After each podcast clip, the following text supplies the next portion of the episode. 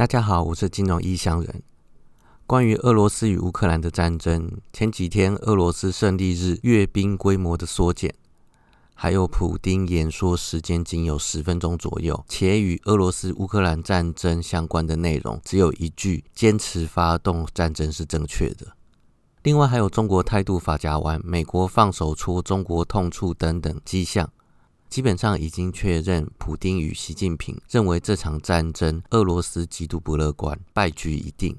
我原本就不认为俄罗斯会赢，但这一次是俄中领导人间接承认俄罗斯即将战败，代表我的预测大致已落实。接下来就剩下普京是否坚持继续打，还有善后普京的去留，还有世界政治格局的变动。当然，这一切都在美国的沙盘推演与预测当中。比较有可能会出差错的部分，在普丁如果陷入精神状况不稳，或者走上极端，就有可能发动核武。但显然这也在美国的沙盘推演当中，所以一开始就打算用美国及北约不出兵，但长期支援物资的消耗战，慢慢让普丁自己接受现实，承认失败，而不是用围殴的方式将战争升级给普丁反击，甚至动用核武的口实。万一消耗战失败，才会考虑出兵。战后，俄罗斯陷入政治内斗与衰落是无可避免的，但普丁会不会下台还很难说。欧洲的部分重会和平，北约势力有可能增加瑞典及芬兰两个成员国。美国是这场战争的最大获利者，美国趁这个战争修理压制了唯一的敌人中国。他在最近几周明显针对中国。除了威胁中国不要趁乱动武以外，前几天美国国务院甚至直接在网页上删除“台湾是中国的一部分，不支持台独”等等的字眼，终于是开始显露美国人已经不用在乎俄罗斯，可以公开表达对中国人的厌恶与不满。先前有提到战争之后唯一股市持续上涨的印尼，最近也终于承受不住空头。开始出现一两根长黑 K 急杀，把这段战争时期的涨幅给腰斩了。另外，最近也有出现一波声音，有人批评 Fed 升息太晚，错过压制通膨的黄金时刻。可是那些精英们就是想要拿通膨来摧毁债务，这种太晚升息是不是有可能是故意的？这些精英们不惜以股市下跌作为代价，也要摧毁债务。然而，这次空头的主跌段还没有出现。现在等待一个重大的事件成为最后一片雪花，给奄奄一息的股市来个致命一击。通膨的隐忧会因为战争落幕，各国对俄罗斯的禁运天然气与石油的持续制裁而趋缓。但是因为疫情的关系，通膨仍然会增加，只是斜率变小，变回战争前的斜率而已。可是通膨随时可能会因为某些重大事件而再次失控。通膨失控如果发生了，那就可能是造成雪崩的最后一片雪花。接下来第二个主题是要介绍一本书《卖出的艺术》。既然现在是空头，那就来讲讲放空的书。这本书的作者是艾尔德博士，奇克用翻译的。奇克用算是艾尔德博士的忠实信徒，而且有相当的投资经历，所以由他来翻译是很恰当的。这本书除了讲放空以外，还相当完整。从投资心理、交易记录、指标运用、基本面、筹码面，最后到完整的操盘买卖讯号。商品除了股票以外，期货、选择权、外汇都有章节特别来说明。但是，一本书要讲完这些全部内容是不太可能的，所以难免有轻轻带过、不够深入的感觉。不过，完整性跟放空就是这本书的卖点。这本书并不像书名一样有什么高深的学问。整体来说，是用许多实用的观念、技巧、程式、网页及生动的叙述来解释它的交易系统，还有它所会用到的相关软体资讯，写得很碎片化，所以某些看书名而对内容有所期待的读者可能会失望。不过，毕竟是市面上少数讲放空的书，所以也算是值得一读。刚提到这本书的内容相当碎片化。虽然我尽量将它们连成一气，但接下来的内容也会比较琐碎，在聆听的时候请多包涵。好，开始进入本书的内容。作者喜欢用两条长短周期的 EMA，还有 MACD 支撑压力，还有其他像是力道指标，还有通道来建立交易系统。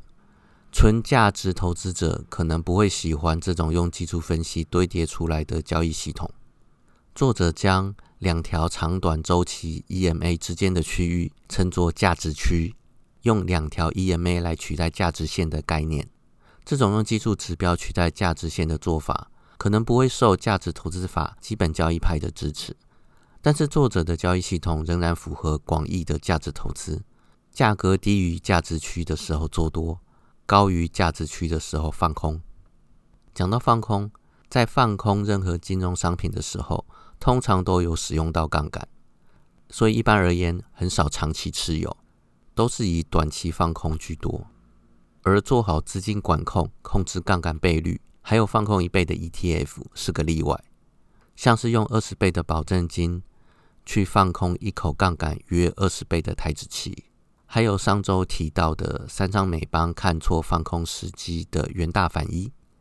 至于两倍、三倍、四倍放空 ETF，不是不行，而是使用上很要求放空点的精准度，而且放久会有点不利。这部分在之前谈杠杆放空 ETF 的时候有提到。这本书也提到，亚当斯密曾经说过，人们在自由市场当中，只要做对自己有利的事。则市场如同被一只看不见的手所牵引，在不知不觉中得到对社会最有利的结果。也就是说，做对自己有利的事，同时可以帮助到别人。接下来讲放空股票的重要观念：做多的时候，最好不要买一只不断创新低的股票；同样的，放空的时候，也不要放空一只不断创新高的股票。这段话的意思就是不要违背趋势。也就是要顺势操作，你必须看到上升趋势已经到顶，股价不再上涨且反转向下的时候，才去放空它。其实这个就是右边交易的概念。一般而言，底部比较容易清晰辨别，但是头部常常难以辨识，甚至是有许多假突破，造成辨识上的困难。这种特性使得放空比买进做多更难，头部需要更远的停损。如果使用更近的停损，很有可能会被洗出场。关于股票在头部的放空技巧，在头部放空通常比底部买进还要难。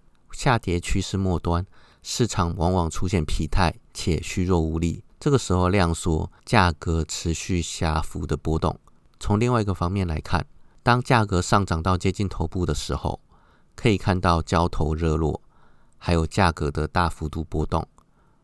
如果底部买进股票的感觉像是在围栏中骑上一匹马，那么放空股票的感觉就像是试图驾驭一匹在草原上奔跑的野马。多头时头部放空的时机，刚刚有提到，就是在于你必须看到上升趋势已经到顶，股价不再上涨，而且反转向下时才去放空它。这个在书中当然有例子。不过这牵涉要用图表，不太适合在 podcast 的上面讲，所以有兴趣的人就去买书来看吧。好，接下来讲讲股票下跌趋势中的放空技巧。以作者交易系统的做法是，当确定股票已经下跌，然后反弹到趋势往下的价值区的时候进行放空，最后在带状通道的下缘或者是下方进行回补获利了结。简单来说，就是在价值区放空。在价值被低估的区域回补，简单来说就是在价值区放空。另外，作者也有举一个用基本面放空的例子，这个例子同样也需要图表来解释，所以在这就不赘述。文后有把这个例子的经验总结，一共有四个。第一个，基本面的讯息，只要技术分析能够加以证实的话，就可以提供有用的交易讯号。第二个，两条移动平均线之间的价值区。是价格的磁力连接，价格往往会从均线之上或之下回到价值区的附近。第三个，投入资金规模如果过大的话，往往会对决策造成负面的影响。第四个，保持良好交易记录的习惯是值得的。如果喜欢指标的话，书中还有介绍放空比率还有回补天数两个指标，甚至还举个例子。某档美股放空比率百分之五十，回补天数二十，而且出现小涨讯号时做多。接着就触发空单大规模回补而赚了一波。之后还有描述如何选择放空股票标的的技巧，一个比较简单，另外一个比较繁琐。第一个比较简单的方式，就是从选股高手社群推荐的标的当中，再次分析筛选出来你想要放空的股票。第二个比较繁琐的方式是地毯式搜索，观察整个市场所有类别的个股。首先扫描过滤所有产业和族群的类股，找到适合放空的族群的时候，就从中寻找适合放空标的。这个方法光看就累了，可以的话，尽量使用既有的筛选工具。或者自己写个程式来筛选，节省专注力及时间，把专注力集中在分析上。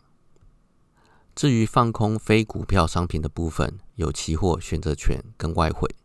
其中作者对期货有很高的评价，觉得很适合放空，可以使用刚刚股票放空的交易系统来进行放空。